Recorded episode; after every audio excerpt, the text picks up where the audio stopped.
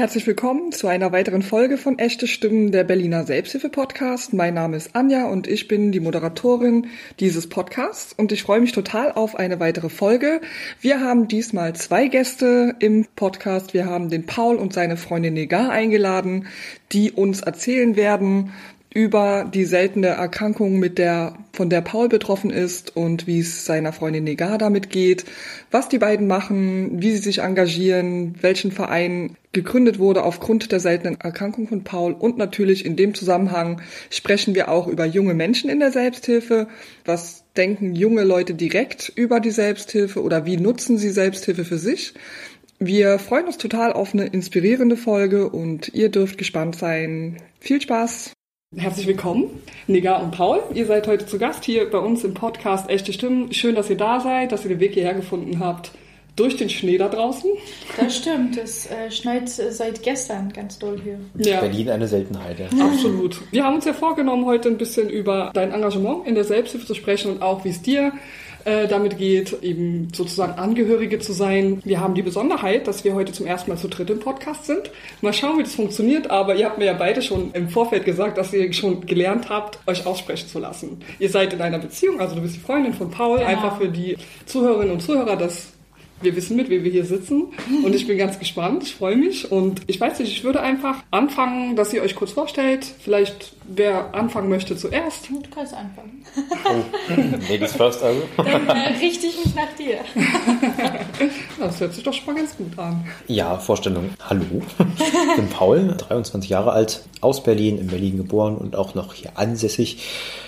Heute bin ich vermutlich hier, weil ich grundsätzlich kongenitalen Hyperinsulinismus habe. Ich mag immer die Bezeichnung darunter leide oder so unter oder an etwas leide immer nicht so. Das gehört ja mehr oder minder dann zu einem, zu sich selbst. Ich weiß gar nicht, wie genau muss ich drauf eingehen. Wie du willst, natürlich fragen jetzt alle, was kongenitaler Hyperinsulinismus bedeutet. Und natürlich werde ich in die Show Notes auch die Erklärung nochmal reinfügen und auch euren Link. Wir sprechen ja auch ein bisschen über euren Verband, der sich da gegründet hat. Vielleicht trotzdem einfach, weil ich könnte mir vorstellen, dass jetzt der ein oder die andere Zuhörer oder Zuhörerin sagt, hä, was ist das? Vielleicht kannst du kurz auch wenn du die Frage wahrscheinlich schon sehr oft gehört hast. Aber ja, aber ich glaube, die werde ich auch bis an mein Lebensende ähm, hoffentlich dann irgendwann in Vollendung und Perfektion beantworten können. Übungen. Grundsätzlich ist kongenitaler Hyperinsulinismus dem Diabetes gar nicht so unähnlich. Es geht dabei um eine Stoffwechselerkrankung, die vererbbar ist. Das heißt, die äh, fast ausschließlich alle Kinder haben das auch von Geburt an. Das ist eine sehr seltene Erkrankung. Ich weiß gar nicht, ob das 1 zu 10.000 war, muss ich jetzt lügen, oder höher, weil eine, ähm, eine der seltenen Stoffwechselerkrankungen. Der Unterschied zum Diabetes, bei dem man ja, beim Diabetes würde man ja quasi zu wenig Insulin produzieren oder gar keins, je nachdem welcher Typ. Man muss Insulin nachspritzen, äh, wie der Name Hyperinsulinismus schon sagt, gibt es quasi einen zu hohen Ausstoß von Insulin mhm. der Bauchspeicheldrüse, der auch in keinem Verhältnis steht ähm, zu dem, was man isst. Normalerweise würde man ja quasi Insulin ausstoßen, wenn man Kohlenhydrate oder so generell zu sich nimmt. Und das passiert da nicht, das passiert dauerhaft, was direkt bei der Geburt bzw. kurz nach der Geburt zu schweren Unterzuckerungen führt. Also muss man wissen, hoher Blutzucker, also quasi über den normalen Bereich. Es gibt so einen Zwischenbereich, in dem man so hin und her schwankt, wenn man keine Probleme damit hat. Diabetiker liegen oft drüber. Das kann Langzeitfolgen haben. Je länger der Blutzucker weit oben ist, ähm, je größer sind die Folgeschäden. Der Unterzucker ist gerade beim Jungen, je jünger quasi der Mensch, vor allem das nicht ausgebildete Kinder- und Babygehirn, schwere Schäden haben, weil quasi schwerer Unterzucker die Nervenzellen richtig schädigt. Mhm. Ähm, weil es so eine seltene Erkrankung ist, gibt es leider sehr wenig Ärzte, die das kennen oder sich vor allem auch auskennen ausreichend damit. Es wird zu spät erkannt, was beim zahlenmäßig auf jeden Fall nennenswerten Anteil von äh, HI-Kindern ähm, dazu führt, dass der Unterzucker falsch diagnostiziert wird, meist eher als, als frühe Spastiken oder ähnliches und dann falsch behandelt wird und dann die Hirnschäden quasi schon so weit fortgeschritten sind, wenn man erkannt hat, was es wirklich ist oder worum es geht, dass sie auch nicht reparabel sind. Mhm. Ja, dem bin ich zum Glück gut entgangen, ja, aber es gibt auch bei uns im Verband die einen und die anderen. Also es gibt viele junge Menschen und Kinder wie mich, viel ist so eine Sache bei mhm. seltenen Erkrankungen, aber ja. Mhm. Okay. Vielen Dank, jetzt sind wir schon direkt eingestiegen. aber es ist auch gut so. Man kann also sagen, dass es ein Wunder ist, dass du noch lebst? Kann man das so, ist, oder ist das, ist das schon zu dramatisch gesagt? Ich glaube, es ist auf jeden Fall auf die eine oder andere Art vielleicht dramatisch, ja, aber ähm, es stimmt natürlich, dass gerade 97, ich bin jetzt ja 23, das noch deutlich unbekannter war, auch deutlich weniger. Ähm, mhm. Der Verein zum Beispiel, den gibt es ja auch noch nicht so lange. Das heißt, auch die Informationen und die sich Mühe geben, mehr Ärzte darüber zu informieren und vor allem auch ähm, Geburtshelferinnen jeder Art darüber zu informieren. Mhm. Natürlich auch nicht so weit vorgeschritten. Das Wissen nimmt ja jedes Jahr quasi dadurch zu, weshalb wir jetzt auch besser ähm, Kindern und Erwachsenen damit helfen können. Also beziehungsweise den betroffenen Eltern, ja. sagt man ja meistens. Mhm. Ich denke, 97 gab es deutlich, oder vor allem davor gab es halt deutlich mehr Todesfälle. Mhm. Ähm, das Problem ist, dass man gar nicht nachvollziehen kann, denke ich, so richtig, wie viele tatsächlich daran gestorben sind und mhm. oder jetzt quasi einfach als schwer geistig behindert gelten und es quasi haben oder hätten, mhm. weil äh, gar nicht so nachvollziehbar ist, wo das Problem ist quasi. Mhm. Also es wird ja gar nicht schnell genug erkannt meist bin zum Beispiel mehr oder minder bewusstlos zur Welt gekommen mit sehr, sehr niedrigem Blutzucker nach 16 mhm. Stunden, weil quasi kein, keine Kohlenhydrat, keine Zuckerzufuhr war. Und ja, also Wunder, denke ich, ist ein bisschen übertrieben, auf jeden Fall. Aber ähm, es ist auf jeden Fall ähm, eine Frage von sehr guten Ärzten, sehr guten Krankenschwestern und auch unglaublicher äh, Geduld und Kraft natürlich meiner Mutter letztendlich. Mhm. Ja. Mhm. Okay. Ja, danke. Wir werden natürlich gleich noch genauer einsteigen, mehr einsteigen in eure Verbandsarbeit und auch was das alles mit der jungen Selbsthilfe zu tun hat, weil das ja unser Schwerpunkt ist in diesem Quartal. Aber wir möchten natürlich wissen, wer ist die Freundin an Pauls Seite? Ja. Würdest du dich auch gerne vorstellen? Genau, also ich bin die Negar, ich komme ursprünglich aus dem Iran, ich bin auch 23 Jahre alt. Ich lebe jetzt mittlerweile seit neun Jahren in Deutschland, also in Berlin genau genommen. Ja, also ich bin jetzt nicht direkt davon betroffen, aber ähm, also ich kenne auch die Erkrankung durch Paul. Ja, also wir kennen uns jetzt auch seit sieben Jahren und seitdem bin ich eigentlich auch gut informiert darüber. Ja. genau. Wie war das für dich? Also wo habt ihr euch kennengelernt? In der Schule oder? Genau, also in ja. der Schule durch Freunde. Ah ja, okay. Genau. Okay, und wusstest du schon, dass Paul von der von dieser Krankheit, wenn man so will, betroffen ist? Nein, nein, nein am Anfang gar nichts. Ja. Nee. Aber ich weiß es nicht. Also irgendwann kam es dann auch zur Sprache und dann hat er mir das dann auch erzählt, aber mhm ich weiß es nicht, für mich war es auch dann am Anfang, als ich ihn kennengelernt habe, gar nicht so das Problem. Also ich habe ja die Person kennengelernt, die Person Paul und das war ja auch das Wichtigste und das, hm. ich weiß nicht, also für mich hat es auch nie eine Rolle gespielt, dass er sozusagen ähm, eine Krankheit hat oder mhm. so. Genau.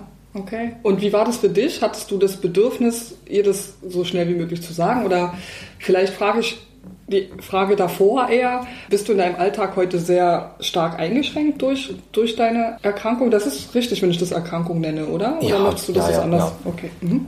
Also ich habe da auch keine Probleme beziehungsweise irgendwie ähm, Berührungsprobleme mit dem Thema generell. Letztens etwas Schönes gesehen, was man nochmal am Ende erwähnen kann, ähm, wo jemand auch darüber erzählt hat, dass er sagt, das Problem ist gar nicht so sehr quasi es Erkrankung oder Behinderung oder wie auch immer zu nennen, es ist eher jetzt gar nicht so sehr bei den Leuten, die selber betroffen sind, ähm, sondern eher quasi bei den Leuten, denen es peinlich ist, sozusagen, mhm. äh, Un Unwohlsein aus, weil mhm. ich, beziehungsweise auch wir in dem Sinne, leben ja jeden Tag damit, deswegen ist es so.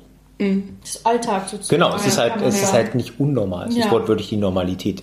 Mhm. Äh, es ist äh, auf jeden Fall weit weg vom Ausnahmezustand. Man muss dazu natürlich ehrlich sagen, ähm, mir geht es natürlich sehr, sehr gut. Mhm. Klar, mit so einer seltenen Erkrankung, es könnte mir deutlich schlechter gehen bin grundsätzlich in der Lage, fast alles zu tun, was ich möchte. Klar, es gibt so in der Berufswahl gibt's, äh, gab es ein paar Einschränkungen zu dem Zeitpunkt. Es gibt gewisse Dinge oder so, die halt, naja, nicht verboten, nicht so richtig sind, aber die problematischer sind. Das sind gefährlich deswegen. zu machen. Mhm. Also ja. du darfst jetzt nicht, äh, weiß nicht, so ein Kranführer oder sowas. machen. Genau, also es geht dann zum Beispiel um, um, um bestimmte Dinge, bestimmte mhm. ähm, Fahrzeuge bei der Arbeit nicht steuern dürfen oder sowas. Manche berufliche Felder natürlich standen mir zu dem Zeitpunkt dann, also stehen mir immer noch nicht offen. Ich denke, privat schränkt es mich eigentlich nicht ein. Es stört insofern, muss man schon sagen, dass es natürlich eine dauerhafte, es ist immer da. Also es ist ja so ein bisschen bei Erkrankungen, muss man immer so sagen, jeglicher Art, egal ob psychisch oder äh, physisch, die sind natürlich, es ist halt der Normalzustand. Klar, es ist so, ähm, dass man sich daran gewöhnt, das ist für mich völlig normal. Ich habe ja auch mein Messgerät auf dem Tisch liegen wenn es jetzt zu hoch oder zu niedrig ist, wird das auch mal anfangen zu piepen, vielleicht mittendrin. Ähm, aber das tut es natürlich auch zu jedem anderen Zeitpunkt. Das tut es auch mal mitten in der Nacht. Der Blutzucker geht auch mal hoch. und runter, ohne dass man da wirklich einen Fluss drauf hat oder dass man das irgendwie vorher hätte besser vorbereiten können. Mhm. Und es ist natürlich schon, denke ich, ein höherer Aufwand auf jeden Fall, weil ich mich ja jeden Tag, jede Minute, es gibt ja keine Pause so richtig, ja. sich damit zu beschäftigen. Man muss sich, egal was man tut, egal ob es jetzt körperliche Ertüchtigung ist, Essen zu sich nehmen, Insulin oder so, es erfordert halt alles Planung und Weitsicht. Mhm. Insofern ist es bestimmt auf jeden Fall äh, eine Belastung, weil es halt zusätzliche Arbeit ist, die sich eben auch nicht, nicht umverteilen lässt. Es ist jetzt mhm. nicht so, als ob ich da irgendwie groß was abgeben könnte, weil ich ähm, sicher bin, dass sie mich über den Punkt hinweg, den sie mich ja jetzt schon unterstützt, muss man dazu ja sagen. Also ich bin ja von allen meinen Familienmitgliedern und meiner Liebsten gut unterstützt. Mhm. Aber es gibt eben bestimmte Dinge, die halt keiner für mich übernehmen kann. Mhm. Da muss Zum ich mich halt drum kümmern. Klar, messen ist so eine Sache, aber quasi richtig spritzen zum Beispiel. Richtig spritzen, ja. Also ja. einfach die richtige Schlussfolgerung aus dem Blutzucker ziehen. Ne? Das sind Erfahrungswerte, die man auch, ähm, glaube ich, schwer erlernen kann wie zu sehen, der Blutzucker ist jetzt auf eine bestimmte Art hoch oder tief und zu wissen, ich mache jetzt das eine oder andere, was richtig wäre, trotzdem nicht, weil ich das im Gefühl habe, dass es zum Beispiel jetzt noch fallen wird oder so. Okay. Ja, das sind halt Erfahrungswerte, ähm, die man sich auch nicht anlesen kann. Mhm. Und ich denke, es fordert auf jeden Fall mehr Kraft. Aber das ist ja immer das Interessante daran. Das ist für mich der Normalzustand. Für mich ist es schwer vorstellbar, wie es ist, wenn man nicht jeden Tag messen muss. Mhm. Ja. Also wir, wir sind auch ganz normal in der Lage, unser Alltag so zu gestalten ja, wie der andere. Also wir, sind, wir gehen auch ins Theater oder ins Kino oder ja. schwimmen. Wir können alles essen, ähm, was wir wollen. Genau, Klar, immer also, ein bisschen mit Planung verbunden, wenn wir irgendwie, wenn wir, wie gestern Abend, haben wir uns mit Freunden Pizza bestellt da muss man halt mit ein bisschen Weitsicht vorher spritzen oder so oder dann ein bisschen weniger essen. Mhm. Aber das ist halt der Punkt, es geht halt alles. Okay, ja. genau. Und damit würde ich einfach nochmal kurz auf die Frage nochmal zurückkommen, ob das für dich, wurde es wahrscheinlich auch schon ein bisschen beantwortet, ob das für dich ein Problem war, das deiner Freundin zu sagen. Kannst du dich noch daran erinnern, wie, wie das war? So bedingt, also ich kann die genaue Situation jetzt nicht heraufbeschwören tatsächlich. Ähm, ich müsste auch lügen, wenn ich behaupten würde, weißt du noch, äh, wann ich es dir gesagt habe? Also es war auf jeden Fall relativ am Anfang der Beziehung. Also du hast mir dann irgendwann erzählt, weil es ist natürlich auch sehr präsent, also dass du ja regelmäßig spritzen musst und du musst ja messen und alles und das, da kommen ja auch natürlich Fragen für mich ähm, als jemand, die das ja auch noch nie sozusagen so in der Form erfahren hatte und ich wusste ja auch gar nicht sozusagen, dass diese Erkrankung sich so präsentiert in der ja. Wirklichkeit. Aber, also ich weiß, dass du es mir so erklärt hast. Und dann war es auch total, also total krass für mich, so, mhm. weil, also seine ganze Kindheit und alles, was ja. er, vor allem auch seine Mutter zum Beispiel durchmachen musste, das war auch für mich so, auf jeden Fall sehr eindrucksvoll, eindrucksvoll, mhm. das war ähm, sehr, sehr krass. Aber so den genauen Moment weiß ich jetzt auch nicht. Also ich weiß auch nicht, wie wir darauf gekommen sind, aber irgendwann hat er mir das dann auch erklärt. Ich glaube spätestens, wenn man dann irgendwie beim zweiten Date oder so ähm, Eis isst und dann plötzlich ein magisches Gerät rausholt, das Blut abnimmt, äh, dann kommt man irgendwie doch mal zur Sprache. Aber es ist grundsätzlich für mich kein Problem, auf jeden. Fall, wie gesagt, darüber zu sprechen. Es ist tatsächlich äh, eher langweilig auf Dauer, immer die mhm. gleiche Geschichte zu erzählen, mhm. natürlich. Habe ich letztens auch ähm, erzählt, habe ich gesagt, ich halte jetzt demnächst mal einen Vortrag ähm, für das Kindernetzwerk ähm, darüber, wo ich auch was darüber erzählen soll. gesagt, für mich ist meine eigene Geschichte relativ langweilig, mhm. weil es ist natürlich ja, alles, was man immer kennt, man erzählt sie immer wieder. Er verändert sich jetzt auch nicht so schnell so viel, mhm. gerade weil ich in einem relativ stabilen Zustand gerade ja. bin, gut eingestellt und so. Ich glaube, so richtig die Angst, deswegen zurückgewiesen zu werden, fehlt mir so ein bisschen. mir fehlt so ein bisschen die Möglichkeit, sich vorzustellen, dass es für andere Leute unangenehm sein kann. Mhm. Wie gesagt, ja. mal wieder, weil es halt so normal ja. ist. Ja.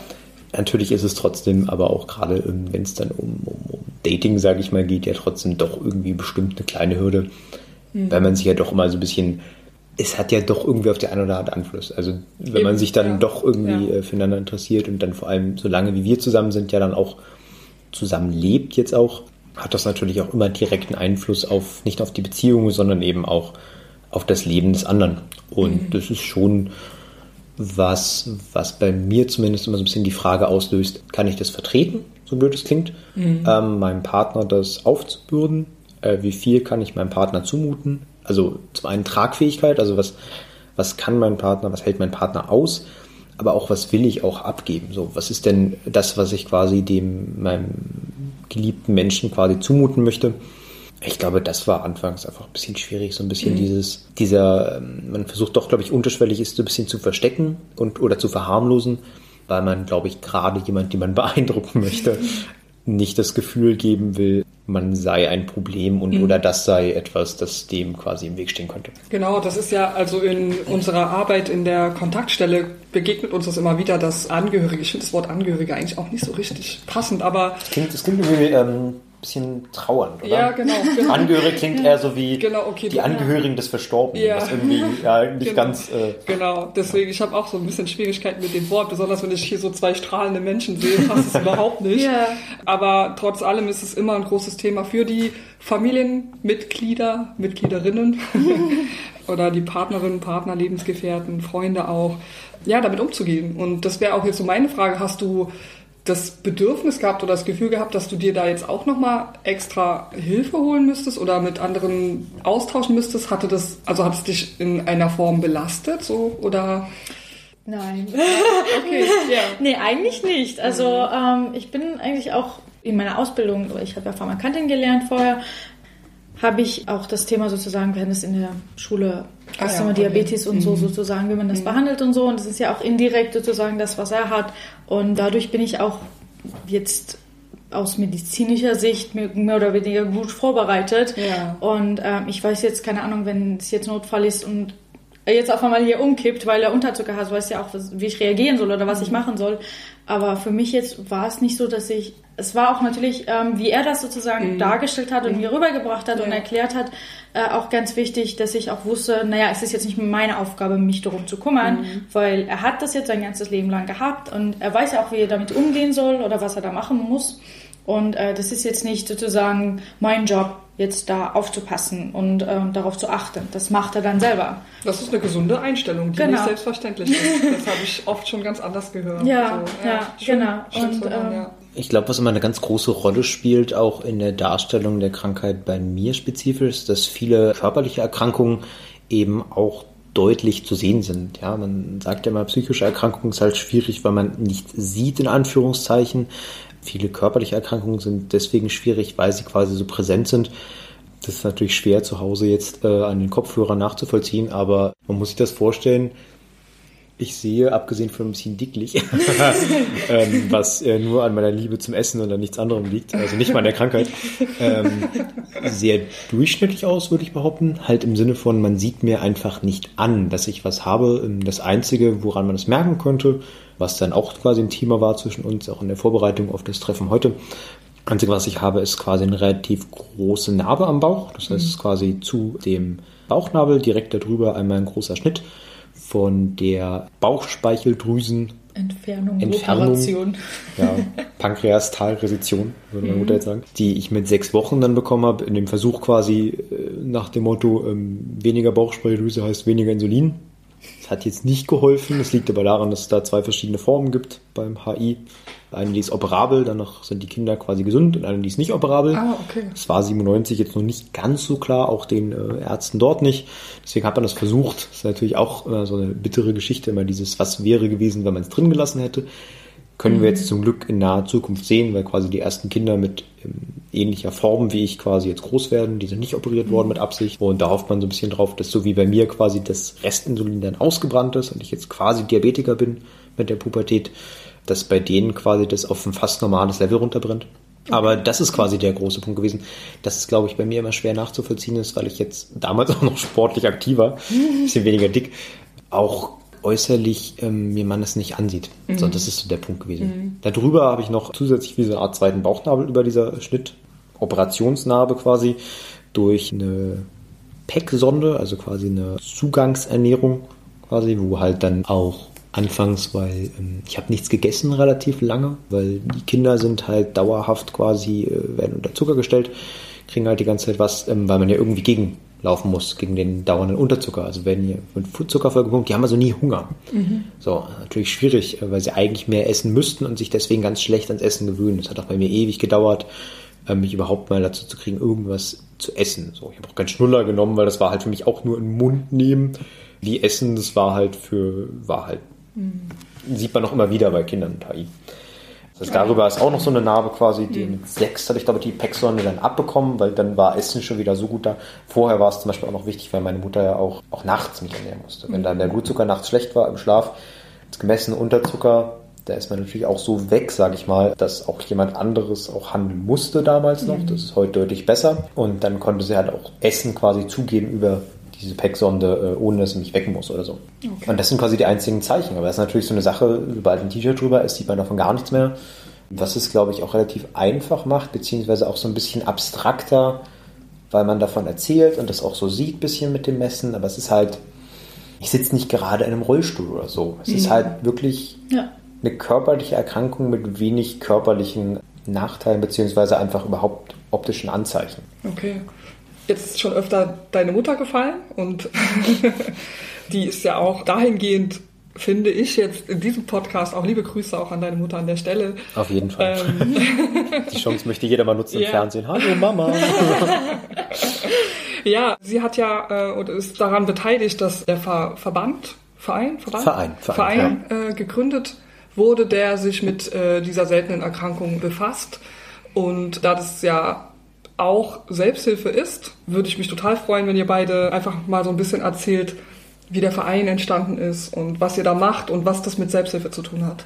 Fairerweise muss man natürlich an der Stelle mal sagen, meine Mutter ist natürlich die absolute Expertin dazu. Ähm, deswegen habe ich mich in äh, vorbildlicher Vorbereitung natürlich auch mit ihr auch nochmal hingesetzt und nochmal über ein, zwei Details gesprochen, weil es am Ende mir auch einfach wichtig war, dass es halt ja, zum einen richtig rüberkommt, aber dass jetzt auch durch äh, gefährliches Halbwissen meinerseits da nicht irgendwie Missverständnisse entstehen oder so, weil ähm, klar, meine Mutter ist auf jeden Fall eine sehr wichtige und sehr treibende Kraft für den Verein, aber man darf natürlich nicht so tun, als ob sie den irgendwie im Alleingang gegründet, geschweige denn den am Laufen halten würde. Mhm. Da sind viele, viele sehr, sehr tolle Menschen, sehr, sehr tolle ähm, Eltern beteiligt auf, auf viele, viele verschiedene Arten, inklusive halt auch an der Gründung die das so am Laufen halten.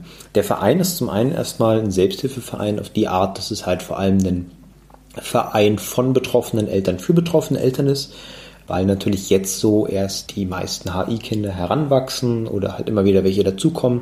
Wir haben also eine Spanne von ungefähr mir bis runter zu, zu halt Neugeborenen jedes Jahr, von denen wir halt erfahren durch unsere gute Vernetzung mit Krankenhäusern und Ärzten. Es gibt tatsächlich deutlich ältere Fälle, weiß gar nicht, ob in Deutschland, aber auf jeden Fall über Deutschland hinaus auf jeden Fall. Also auf jeden Fall super Kontakt zum Beispiel in Amerika, zum Beispiel in England, wo wir auch mit dem deutlich größeren Verein CHI, also Congenital Hyperinsulinism International, arbeiten. Da ist äh, meine Mutter auch immer gut dabei, dort Kontakte zu pflegen und da auch teilzunehmen an internationalen Kongressen den Verein. Wir haben dieses Jahr tatsächlich Zehnjähriges. Mhm.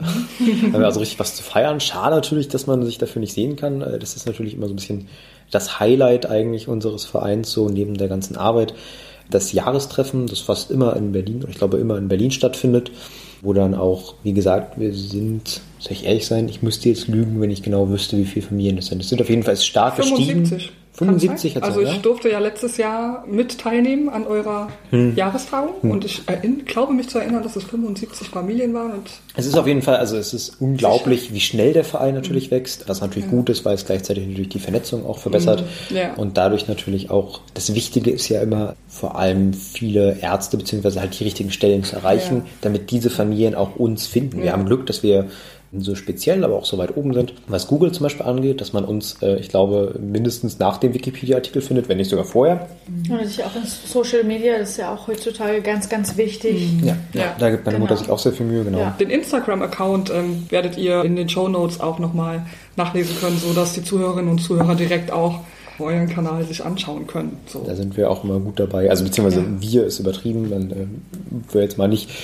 dem also, das Lobe abnehmen, ist es wortwörtlich. Genau, also, also meine Mutter. alles ja. Werk von seiner Mutter. Ja, also sie genau. kümmert sich da alles äh, ständig drum. Mhm. Entstanden ist der Verein grundsätzlich vor 15 Jahren ganz rund von einem netten Herrn, der dann einen Chatraum aufgemacht hat, mhm. quasi mit der gleichen Problematik, von dem meine Mutter auch nur über quasi Kontakte im Krankenhaus und andere Quellen, sage ich mal, dann erfahren hat, nach fünf Jahren in diesem Chatraum und da so den Austausch, der natürlich sehr wichtig war. Also muss ich vorstellen, meine Mutter, äh, niemand rechnet natürlich damit.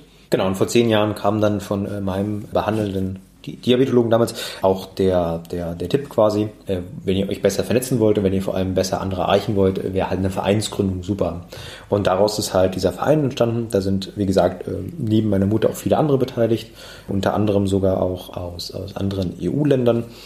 Äh, grundsätzlich ist es schon der deutsche Verein, aber natürlich auch mit super Vernetzung inzwischen mhm. nach außen.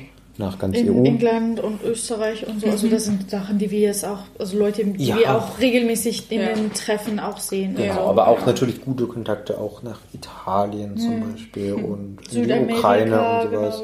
Genau, also da gibt es halt viele, viele, viele Quellen, was zuletzt auch daran liegt, dass wir neben den jährlichen Treffen kleine Regionaltreffen haben, immer vor Ort, was halt vor allem deswegen toll ist, weil es halt so ein richtiges Zusammenkommen einfach ist. Halt wirklich dieses Betroffene treffen Betroffene, aber dass wir auch zum Beispiel seit einiger Zeit, spätestens seitdem wir mit CHI International enger zusammenarbeiten, auch immer wieder Hilfsanfragen auch international bekommen, wo die Versorgung nicht so gut ist, wo die Medikamente Ja. ähm, nicht so einfach zu beschaffen sind und dass wir da in dem Rahmen, was für ein kleiner Verein wir verhältnismäßig sind, vor allem halt auch, denke ich schon, oder die Leute, die da dran sind, auch Großartiges leisten, diesen Leuten zu helfen. Ja. Ansonsten könnte man behaupten, dass ich das, was bei uns so ein bisschen die junge Selbsthilfe ist, leite, also quasi in Form von kleinen Kursen und kleinen Sitzungen und so, die wir da machen zusammen, auch Vorträgen und so, die ich ab und zu mal halte, aber es ist vor allem auch so ein bisschen natürlich Eine Kontaktstelle von Kontaktstelle, jungen, jungen, ja, ja. jungen Betroffenen, Ja. die vor allem dieser Übergang von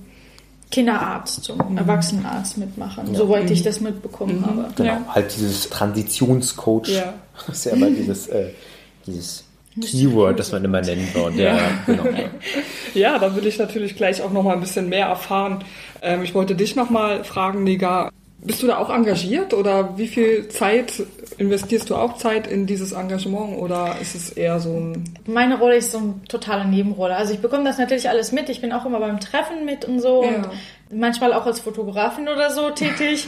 Aber ja, also es ist jetzt nicht so, dass ich da vor Workshops leite oder so. Also ich äh, helfe höchstens Paul nebenbei bei Präsentationen oder Vorbereitungen Ja. oder auch Uli bei der Vorbereitung. Aber das ist jetzt nicht so, dass ich da eine tragende Rolle habe. Okay, weil ich hätte mir das irgendwie vorstellen können jetzt, dass, gut, ich weiß nicht, ich glaube, vorhin hattest du gesagt, es gibt noch nicht ganz so viele, die in deinem Alter sind, Betroffene in eurem... Genau, beziehungsweise sind halt heranwachsend und so. Ja. Ähm, aber da ist auch immer der Rahmen, dass man natürlich den Leuten auch immer lassen muss. Es ist letztendlich, ähm, es dreht sich auch in deren Leben eben nicht alles nur um die Erkrankung. Ja. Und mit zunehmender äh, Jugendlichkeit Ja. habe ich auch totales Verständnis natürlich, wenn die sagen, ich habe jetzt keinen Bock dahin zu fahren und darüber zu reden. Also man muss auch immer ein bisschen diesen Rahmen lassen, zu sagen, man muss immer das Angebot stellen, zu Ja. sagen, so, wir wollen halt helfen, für die Leute da sein, aber man sollte halt auch keinen zwingen. Und gerade ich kann das super nachvollziehen, dass man in dem Alter ähm, auch andere Sorgen hat, als die eigene Erkrankung, so blöd es klingt. Ja, ich hätte mir allerdings so vorgestellt, aber vielleicht liege ich da auch falsch, dass gerade wenn man so jugendlich ist, könnte ich mir vorstellen, dass wenn ihr beide da so auftretet, dass ihr dann schon so als vielleicht sogar die älteren Geschwister oder dass man dann auch anfängt, sich zu verlieben und dass man da vielleicht sogar in dem Rahmen sich eher trauen würde, zum Beispiel mit dir zu sprechen, einfach weil man ja auch in einem Rahmen ist, wo man, auch wenn es um die Krankheit geht, aber sich irgendwie auch zu Hause fühlt, oder? Oder das wäre jetzt, war jetzt so mein Gedanke, ob das Also- vorkommt oder... Ich glaube, es ist letztendlich mh, wichtig, einfach nur festzustellen, es ist letztendlich natürlich ein Elternverein von Eltern für Eltern.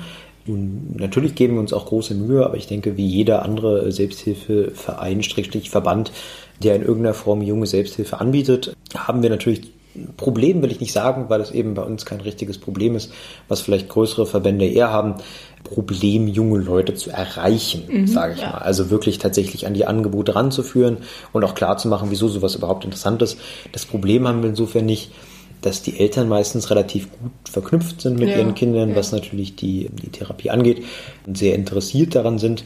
Aber das ist halt auch nicht als problematisch weder von mir noch vom, vom Verein, glaube ich, angesehen wird, dass die, die jungen Erwachsenen, solange es grundsätzlich, nehmen wir es mal so blöd, läuft, auch keinen Grund gibt, jemanden jetzt irgendwie quasi da sich mehr Sorgen oder Gedanken drum machen zu lassen, als halt ist. So wie ich halt auch sage, wie wir auch am Anfang gesagt haben, ähm, es beeinflusst mein Leben halt nicht problematisch, ist es auf jeden Fall da. So ist es, glaube ich, auch fair zu sagen, dass es eben auch nur ein Teil der Personen ist, ein Teil der jungen Leute, die das haben. Und deswegen sehe ich da auch zum Beispiel auch keinen Nachteil oder kein Problem darin, wenn es da eben nicht kein Interesse gibt, aber wenn das quasi das Interesse dann kommt, wenn es gebraucht wird. Und ich finde, das ist halt deutlich wichtiger, dass man dann die Möglichkeit hat, dann Ansprechpartner zu haben. So, Okay. Anstatt man da versucht, dauerhaft irgendwie. So, es ist eine schöne Vorstellung auf jeden Fall. Und ich denke, es gibt auch viele Vereine oder was auch immer, die dieses tolle Gefühl von, wir wollen aufgrund dieser gemeinsamen, dieses gemeinsamen Nenners alle dann zusammenkommen, die Betroffenen, und uns halt so als mhm. untereinander als zusammenfühlen. Aber ich glaube, das ist gerade das, was bei uns so ein bisschen jeder HI Patient ist nochmal auf seine Art ein bisschen anders, jede Geschichte ist nochmal auf seine Art ein bisschen anders, speziell und teilweise auch gar nicht vergleichbar. Also das merken wir auch mhm. immer wieder im Ausgleich, dass man dann mal sagt, die Erfahrungen, die ich zum Beispiel berichten kann mit der Erkrankung, können manche von denen zum Beispiel gar nicht nachvollziehen, weil mhm. es denen ganz anders geht oder so. Okay. Mhm. Und dadurch ist es so auf jeden Fall ein super gutes Verhältnis zu allen. Das sind halt im Zweifelsfall trotzdem eben alles ihre eigenen Menschen. Und ich glaube nicht, dass sie sich so sehr getrennt fühlen, vielleicht wie andere, mhm. ähm, die zum Beispiel, wie wir es ja festgestellt haben, deutlich klarere, körperlichere Beeinträchtigungen ja, haben, weil ja. sie wortwörtlich mhm. eigene Freundeskreise haben und so, ähm, in denen das völlig problemlos angesprochen werden kann. Genauso wie bei uns ja auch.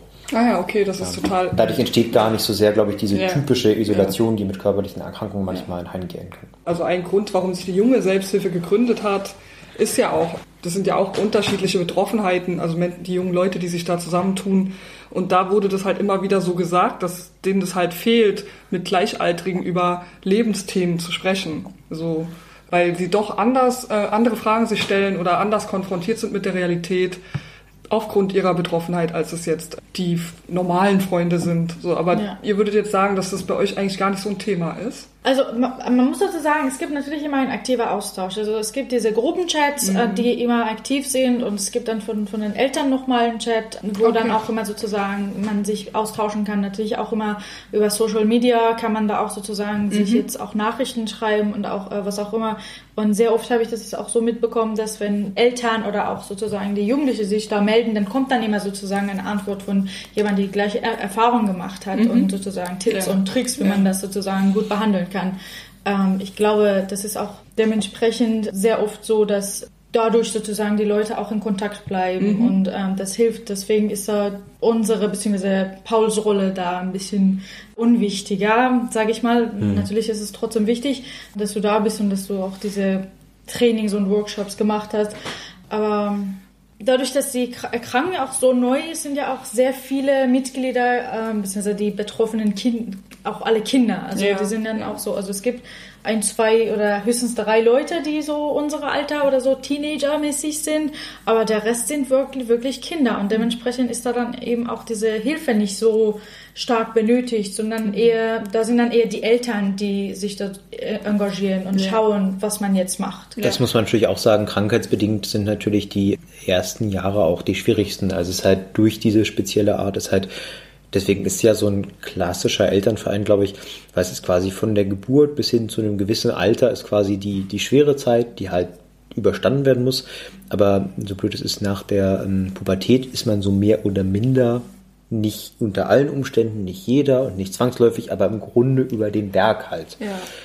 Was halt bedingt, dass dadurch natürlich da auch weniger ähm, Gesprächsbedarf liegt. Also ist vor allem okay. der Austausch über die jungen Kinder, über Ernährungsmöglichkeiten, über Medizinmöglichkeiten, aber spätestens an dem Punkt, an dem die Kinder selbstständig alleine messen, alleine essen, alleine spritzen können oder was auch immer nötig ist aufgrund der speziellen Art und Erkrankung, gibt es da eben nicht mehr ganz so großen Bedarf, auch denke ich. Und das muss man im Zweifelsfall auch, ist ja auch eine gute Sache. Also so gut grundsätzlich Selbsthilfe ist, denke ich, ist es auch nichts Schlechtes, wenn man feststellt, dass man es eben, wenn man es irgendwann nicht mehr will oder eben nicht mehr braucht. Auf es ist Fall. ja nicht zwangsläufig ja. eine Frage von, dass es schlechter ist, sondern halt so wie man auch mit Psychotherapie zum Beispiel irgendwann ja quasi fertig sein kann, gefühlt, oder entscheiden kann, dass man halt erstmal keine mehr braucht das ist ja so ein Punkt an der Selbsthilfe. Ich habe ja viele mich engagiert in der Sucht-Selbsthilfe und da ist es ja eher so, dass man gang und gäbe, dass man bis an sein Lebensende quasi Selbsthilfe für sich benutzt oder verwendet. Und ähm, es gibt ja viele Selbsthilfeverbände und Vereine, die, wie du sagst, die nur eine bestimmte Zeit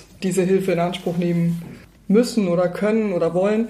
Und genau, das ist ein großer Unterschied, der oft gar nicht so wahrgenommen wird. Ich habe äh, mich viel unterhalten in der Sucht-Selbsthilfe, als ich so angefangen habe, in der Kontaktstelle zu arbeiten, wo ich auch andere Selbsthilfeformen kennengelernt habe.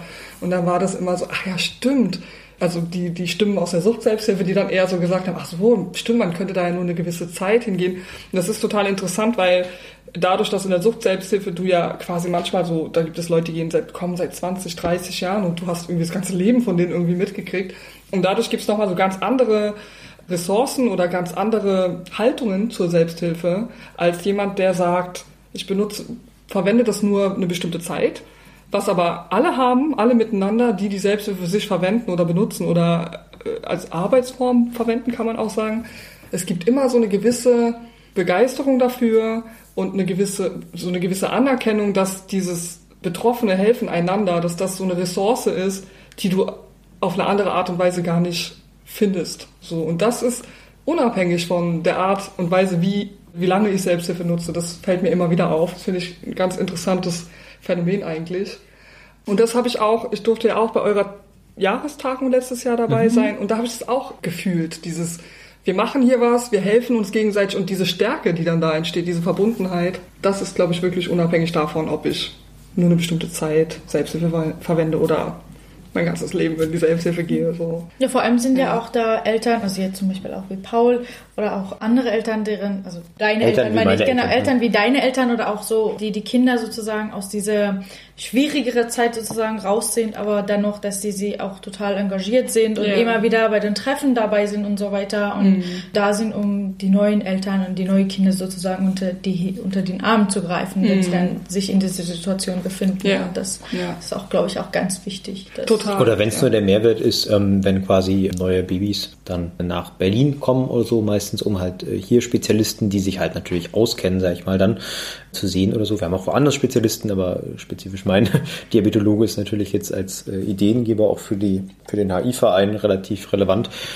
Es hat natürlich auch einen unglaublichen Mehrwert, so die verwirrten, verängstigten Eltern, die jetzt vor so einer Herausforderung stehen mhm. und gar nicht wissen, was mit ihrem Baby ist, dass da 100 Schläuchen hängt und irgendwie dick und prall mhm. wird, weil es halt vollgepumpt wird mit Zucker. Mhm. Ähm, es hat einen unglaublichen Mehrwert, wenn nicht nur meine Mutter da hinkommt, sondern halt, wenn ich auch damit hinkomme. Also wortwörtlich quasi das gefühlt in dem Moment Unmögliche zu sehen. Also mhm. einen, einen erwachsenen, gut gelaunten mhm. und im Rahmen der Dinge auf jeden Fall auch gesunden jungen Menschen. Ja. ja ich glaube, also da, da, muss ich immer gar nicht viel machen, um da gut anzukommen. Mhm. Äh, meine reine Anwesenheit dort sorgt dann immer meistens schon ja. für zumindest halt Hoffnung. Und ich glaube, darum geht's halt auch viel. Es geht mhm. natürlich um Unterstützung, es geht halt auch immer viel darum, zu sagen, ihr seid halt nicht alleine. Ja. Und es gibt halt Mittel und Wege. Ja. ja auf die eine oder andere Art geht's immer.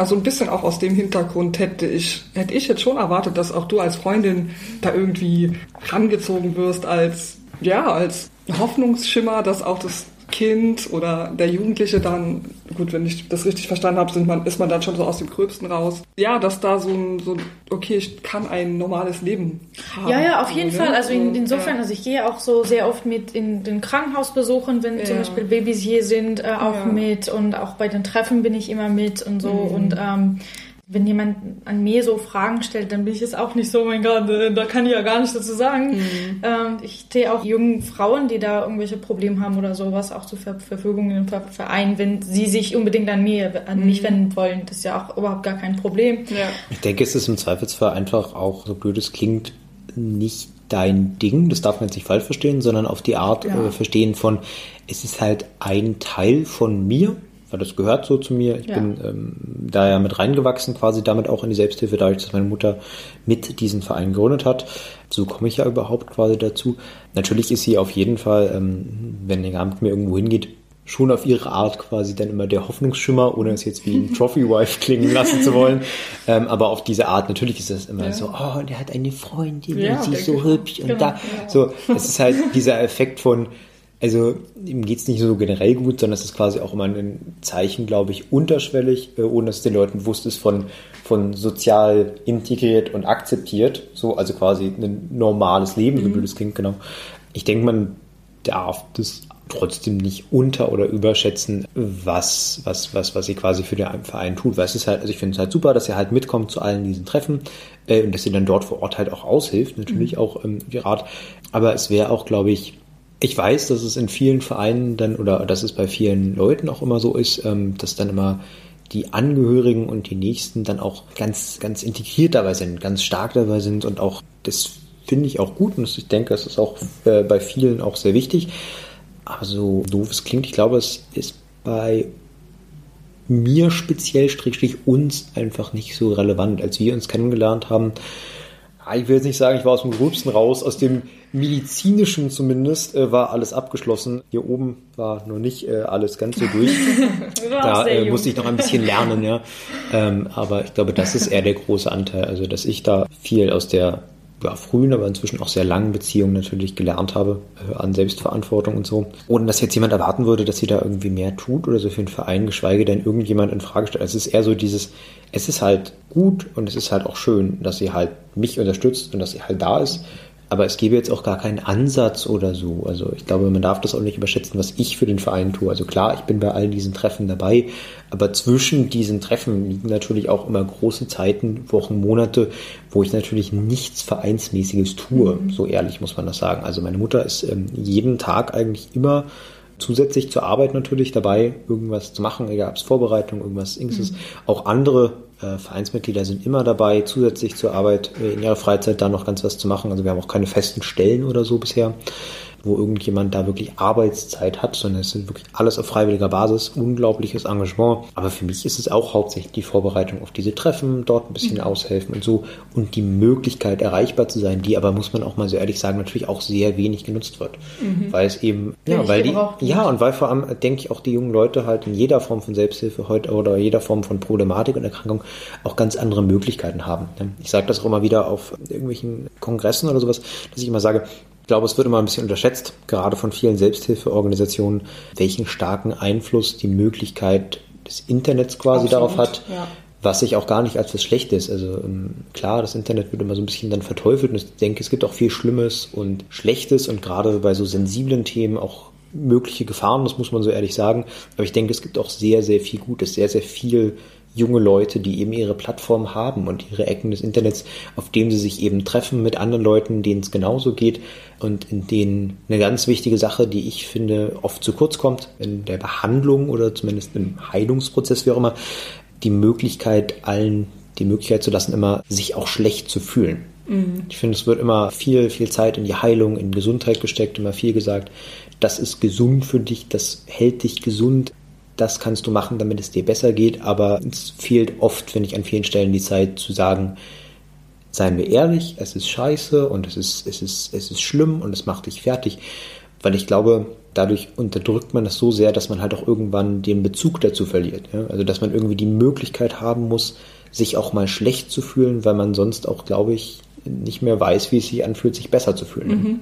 Ja, wichtiges Thema auf jeden Fall. Und wir kennen uns ja schon ein bisschen länger und meine Aufgabe war ja äh, in den letzten Jahren in der Kontaktstelle halt auch zu schauen, die jungen Menschen und die älteren Generationen, wie wird da Selbsthilfe verstanden? Und da ist auch genau das das Thema, dass ähm, gerade die ältere Generation, zum Glück gibt es auch Menschen, die da offen sind, eben diese Angebote oder Möglichkeiten, die es durch das Internet gibt, dass die auch nicht so richtig ernst genommen werden. Also auch da gibt es zum Glück eine Veränderung. Auch die Geldgeber sind nicht so offen noch nicht oder es fängt an, dass man da offener wird, auch das Verständnis von Selbsthilfe grundsätzlich zu verändern. Weil wenn ich in einer Facebook-Gruppe, sage ich jetzt mal in einer geheimen Facebook-Gruppe, mich austausche über eine bestimmte Betroffenheit, dann ist das eine Selbsthilfegruppe. Aber ja. es wird eben nicht als Selbsthilfegruppe in dem ja. Sinne gesehen, ja. weil wir nicht irgendwo in einen Raum gehen und im Kreis sitzen und ne, so. Das, zum Glück gibt es da eine Veränderung und da muss auch Umdenken stattfinden und das hatten wir auch als Thema in der letzten Folge mit der Miriam Walter von der Nachkost, die das auch ganz klar so sieht, die mhm. ihre Aufgabe ist, seit elf Jahren genau die,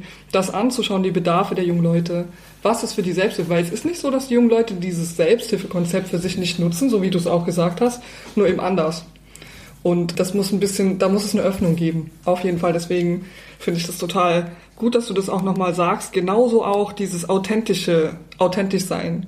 Weil es ist nicht immer alles gut. Es ist gerade im Bereich Selbsthilfe und Depression wird es sehr viel immer wieder dazu eingeladen, auch darüber zu sprechen, wie es dir wirklich geht und nicht, so wie du auch gesagt hast, ja. was muss ich tun, damit es mir besser geht.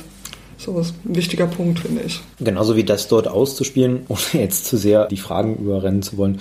Aber das äh, musste ich mich, wie gesagt, jetzt dafür sowieso nochmal beschäftigen, weil ich am Mittwoch nochmal, wie gesagt, das Gleiche machen darf, ohne wie hier, äh, von mir selbst meine Geschichte erzählen und dann so ein bisschen mein ähm, Take, was Selbsthilfe angeht, besprechen. Aber ich glaube, was ich dort auch nochmal sagen möchte, was ich auch äh, hier nochmal gerne erwähnen möchte, was ich finde, was oft unterschätzt wird, nicht in der Selbsthilfe als solches, sondern generell in der allgemeinen gesundheitlichen Pflege von jungen Erwachsenen mit Erkrankungen ähm, jeglicher Form. Da ist die Selbsthilfe ein Teil, ein großer Teil sind mhm. die Eltern, ein großer Teil sind immer die Ärzte und Behandelnden. Ähm, ist, dass ich finde, es wird oft unterschätzt, dass viele, viele junge Erwachsene, die eben ähm, Erkrankungen haben und Probleme, diese Probleme immer nur obendrauf auf die ganz normalen Problematiken haben, die jeder junge Erwachsene hat. Mhm. Also ähm, gerade bei ganz tollen Treffen, die ich zumindest letztes Jahr kurz vor der aktuellen Krise hatte mit jungen Menschen, da gab es ganz interessante Themen. Aber abends saßen wir da alle zusammen und dann habe ich gesagt, es nervt mich.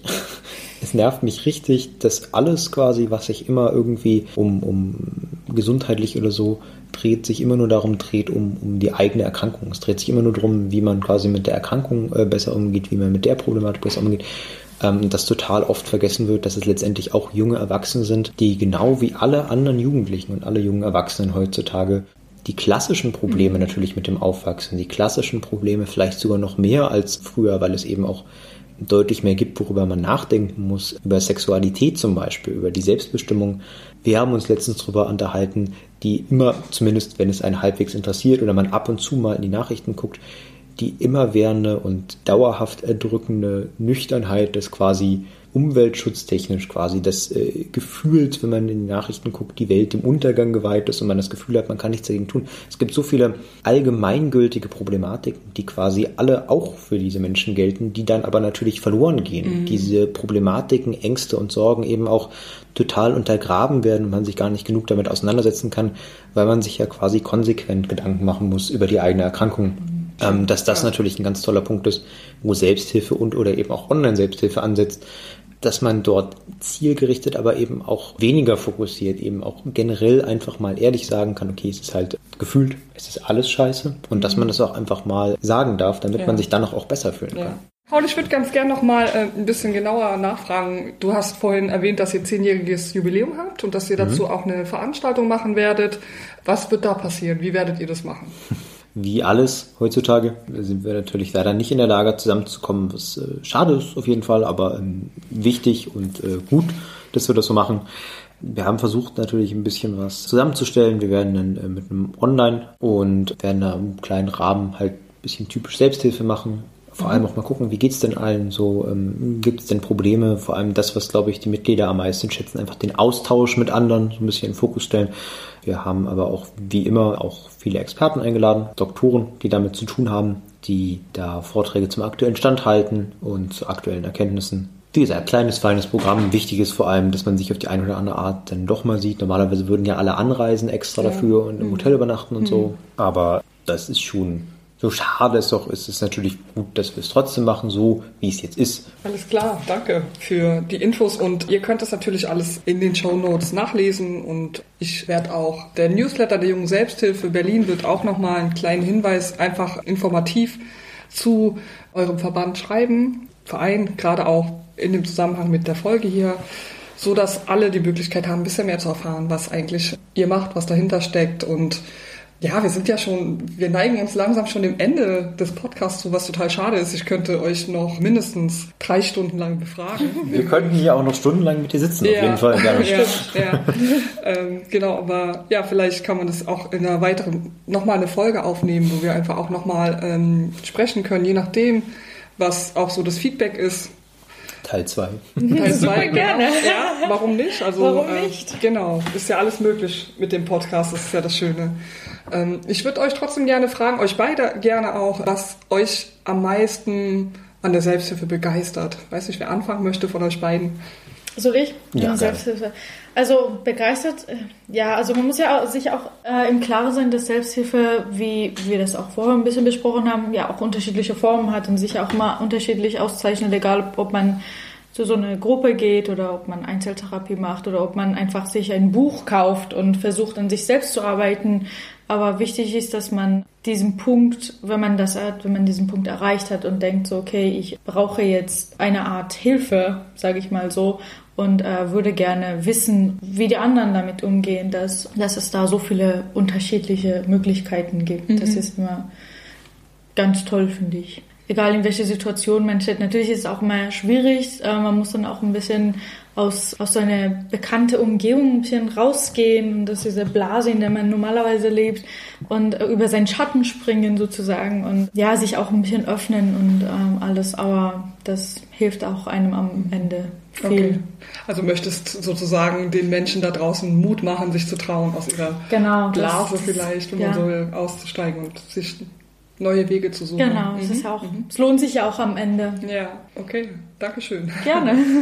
Paul, was sagst du? Was begeistert dich am meisten an der Selbsthilfe oder was möchtest du der Berliner Selbsthilfe bitte auf den Weg geben? Ähm, ich denke da, da viele, viele Dinge. Ähm, die Vielfältigkeit der Themen, die, um die es quasi geht, die Vielfältigkeit der Angebote, sicherlich alles beeindruckend ist. Aber ich glaube, was mich am meisten beeindruckt in der Zeit, die ich jetzt schon damit direkt zu tun habe und vor allem auch mit dir zu tun habe, ist die nahezu unmenschliche Kraft und äh, Mühe und, und, und welche Willenskraft einfach von, von Leuten wie dir oder so dahinter steckt, die, die wirklich für andere, damit es anderen besser geht und oder um solche Dinge überhaupt möglich zu machen, was da einfach ähm, auch geleistet wird, also menschlich, egal ob jetzt quasi körperlich, aber vor allem auch geistig, organisatorisches, äh, egal ob es jetzt ist, quasi die Leute, die für unseren Verein nachmittags nach der 40 äh, Stunden Arbeit quasi noch irgendwie sich hinsetzen und irgendwelche Anträge oder sowas schreiben, egal ob du ähm, noch irgendwie neben deinem Studium irgendwelche, irgendwelche Projekte äh, vorbereitest und irgendwelche Abende machst und sowas alles, das ist einfach schön und aber auch immer wieder faszinierend und beeindruckend, was da für Leute hinstecken und wie viel, wie viel Aufwand dahinter steckt, also was, was, was da alles getan wird, ja. Interessanterweise sagen, dass sehr viele, dass immer wieder, es immer wieder überraschend ist, welche Menschen dahinter stecken. Das stimmt. Und deswegen war es für mich so wichtig, so einen Podcast zu machen, wo diese Menschen eine echte Stimme kriegen. Deswegen eine echte Stimme. so, dass da einfach mal das nach außen getragen wird, weil ihr kennt das vielleicht auch, das weiß ich nicht, aber in meinem Umfeld, äh, wenn ich so gefragt werde, was ich so mache, beruflich oder wo ich mich engagiere, und ich sage dann so, naja, im Selbsthilfekontext hä, was ist das? Hm. Und wenn ich dann so ein bisschen erzähle oder dann ist es immer, sind sie immer eher überrascht, was eigentlich dahinter steckt. Und ich meine, die Erfahrung haben wir beide auch oft an der Hochschule gemacht, wenn wir diese äh, über, über Selbsthilfe aufgeklärt haben, die zukünftigen Sozialarbeiter und Sozialarbeiterinnen, dass die immer so ganz überrascht waren Ach so, das kann auch Selbsthilfe sein und das ist etwas, was mir überall begegnet. Ja, also dass diese Menschen, die man trifft, also ich meine, das ist bei euch das Gleiche.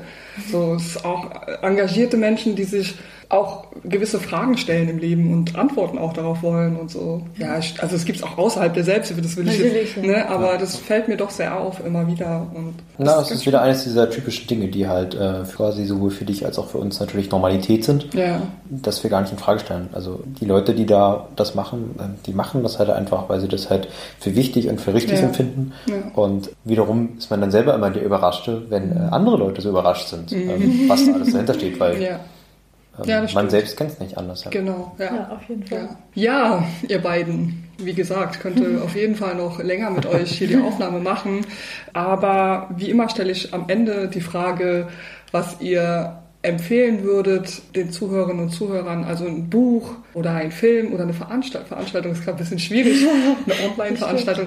Aber ja, was, was ihr, was euch beeindruckt hat oder was euch gecatcht hat, was ihr glaubt, was andere auch lesen sollten, sehen sollten. Wir haben tatsächlich auch darüber äh, uns unterhalten und zwar ist, und, und, uns ist ein Buch, ein ganz besonderer Buch, ein ganz besonderer Buch, sage ich mal so, eingefallen. Das habe ich äh, vor ein paar Jahren zum Geburtstag als Geschenk bekommen. Das heißt äh, Hector und seine Reise nach Glück. Ah, das kenne ich. Seine das kennst du, seine Suche Glück, nach dem ja, Glück, genau. So. Und mhm. das ist, das ist ein ganz tolles Buch. Es ist sehr einfach geschrieben. Es, ja, so der Protagonist nimmt einen mit auf dieses Reise nach dem Glück und mhm. ähm, äh, es stellt sich heraus dann am Ende, dass man das Glück tatsächlich bei sich selbst dann finden kann. Spoiler! Aber es ist ein, ein, ein, ein sehr, sehr gutes Buch. Ja. Das äh, kann ich jedem, der irgendwie. Es, es muss jetzt auch nicht so darum gehen, dass man jetzt Glück sucht oder so. Es ist einfach nur auch ein unterhaltsames es ist ein Buch. es ist ein sehr schönes Buch. Ja. ja. Also wir haben das auch in Urlaub gelesen, also uns gegenseitig vorgelesen genau. und das war auch äh, ganz toll. Ja. Für Leute, die nicht ganz so leseaffin sind, äh, erstens ist es nicht allzu dick. genau. ähm, der Weg nach dem Glück ist relativ kurz geschrieben. Ja. Und es gibt auch einen tatsächlich gar nicht so schlechten, relativ gut adaptierten Film. Ich weiß nicht, ob der das Buch so gut wiedergibt, aber wir hatten zumindest, nachdem wir das Buch gelesen und dann den Film gesehen haben, ähm, nicht das Gefühl, dass er was Wichtiges verpasst hat. Ja. Also wer da vielleicht sich äh, nicht unbedingt hinsetzen will, lesen will, kann auch den Film sehen. Äh, da hätten wir quasi vielleicht ein Buch und eine Filmempfehlung quasi. ja. äh, am besten natürlich in meiner richtigen Reihenfolge zuerst das Buch, aber ja. ja, ja. okay, ja. Ich kenne beides auch, den, den Film und das Buch und gehe da total mit, sehe das wie ihr. Und ja, ist wirklich eine tolle Empfehlung. Vielen Dank. Und Mir bleibt nur noch auch nochmal euch beiden Danke zu sagen, dass ihr hergekommen seid, für eure Zeit, die ihr hier uns zur Verfügung stellt. Und ich wünsche euch alles Gute. Und wer weiß, vielleicht sehen wir uns ja noch mal in einer Podcast-Folge. Ja, vielen Dank, dass wir hier sein durften. Auf jeden Fall vielen Dank für die Einladung. Und gerne. immer wieder gerne natürlich. Ja, Und das war's auch schon wieder von uns. Wir freuen uns total, dass ihr zugehört habt und wünschen uns wie immer ein Feedback von euch. Wenn ihr uns euer Feedback mitteilen möchtet oder vielleicht auch selbst mal im Podcast sein möchtet, schreibt uns einfach eine Mail an hallo@echte-stimmen.de oder besucht unseren Instagram-Account unter echte Stimmen. Wir freuen uns auf euch. Und zu hören gibt es diesen Podcast, wie ihr wisst, bei Spotify, Deezer, Google Podcast, auf unserer Homepage und auch auf der Seekis-Seite. Erzählt allen von dem Podcast und wir freuen uns auf eine weitere Folge. Bis dann, eure Anja.